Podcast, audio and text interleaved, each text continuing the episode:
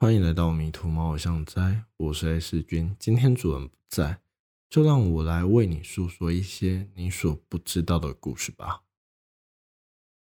你听过背后灵吗？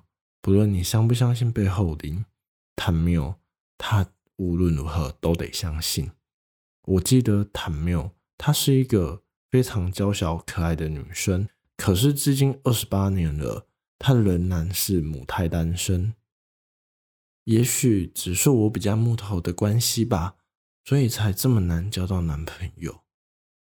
他总是露出娇羞的笑容，自嘲着自己的情绪，并且大大的叹了一口气，喝着我提供给他的热麦茶。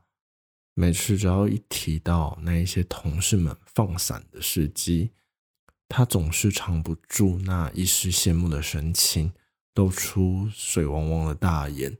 像是一只丧气的小狗趴在桌上玩着空空的茶杯，他的眼镜也配合地从鼻梁滑了下来。我觉得他没有他就和许多向往爱情的少男少女一样，不论年纪到了多少，总是会有的时候像个小孩。我想这就是所谓的少女情怀总是诗吧。而最近，他在朋友的介绍之下，决定尝试到著名的庙宇去求一个姻缘签。就在解签的时候，住持脸色沉重的看着他身后敞开的大门，而这一支签也让他变得更加的苦恼了。究竟该怎么做？才可以跟看不见的幽灵谈恋爱呢？其实除了感情之外，还有许许多多会让人们感到挂念以及思念的事情。比方说，在外地工作的你，或多或少都会对家乡产生一种思念之情，对吧？潘他也是。他在前线历经了数年的战火，从原本的二兵到一次一次地下的战功，一步一脚印地踩过许多弟兄以及敌人的尸体，升上了士官阶级。但他的内心总有一个声音不断的呼唤着他，他倦怠了沙场，他想回家。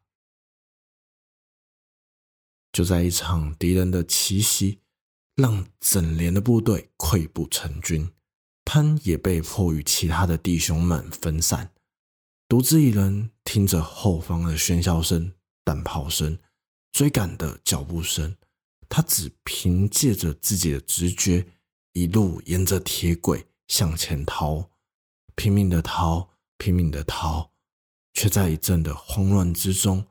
一道强关伴随着火车的作动声响迎面而来，他在危急之际跳下了高架铁轨，坠入了河中。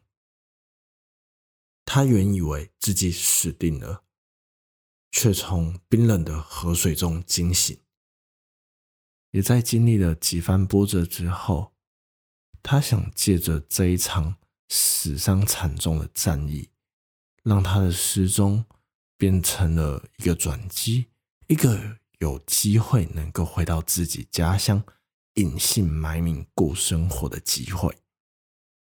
他原以为一切会是如此的顺利美好，能够见到他多年不见的心上人，却不料家乡已成了一片焦土。他呆愣着。看着眼前被坦克碾平的家乡，也不知时间过去了多少。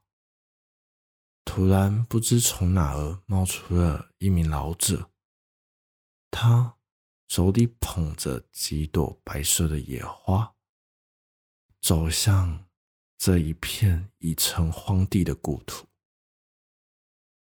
他沉默地将野花。放在断垣残壁上，自己则平静地跪坐在这一片焦土之上。他合起了双眼，不断地在内心哀悼。潘见此景，想要好好的与这一名老者搭话，可是不论怎么呼喊，这名老者似乎都听不见他在讲话。他觉得有些莫名，但仔细想想，也许是年纪大了，有些重听吧。所以他打算伸手拍拍老者的肩膀时，才意识到他也是这一片故乡的亡灵。我是 S 君，今天主人不在，也欢迎你再度来到迷途猫的巷宅。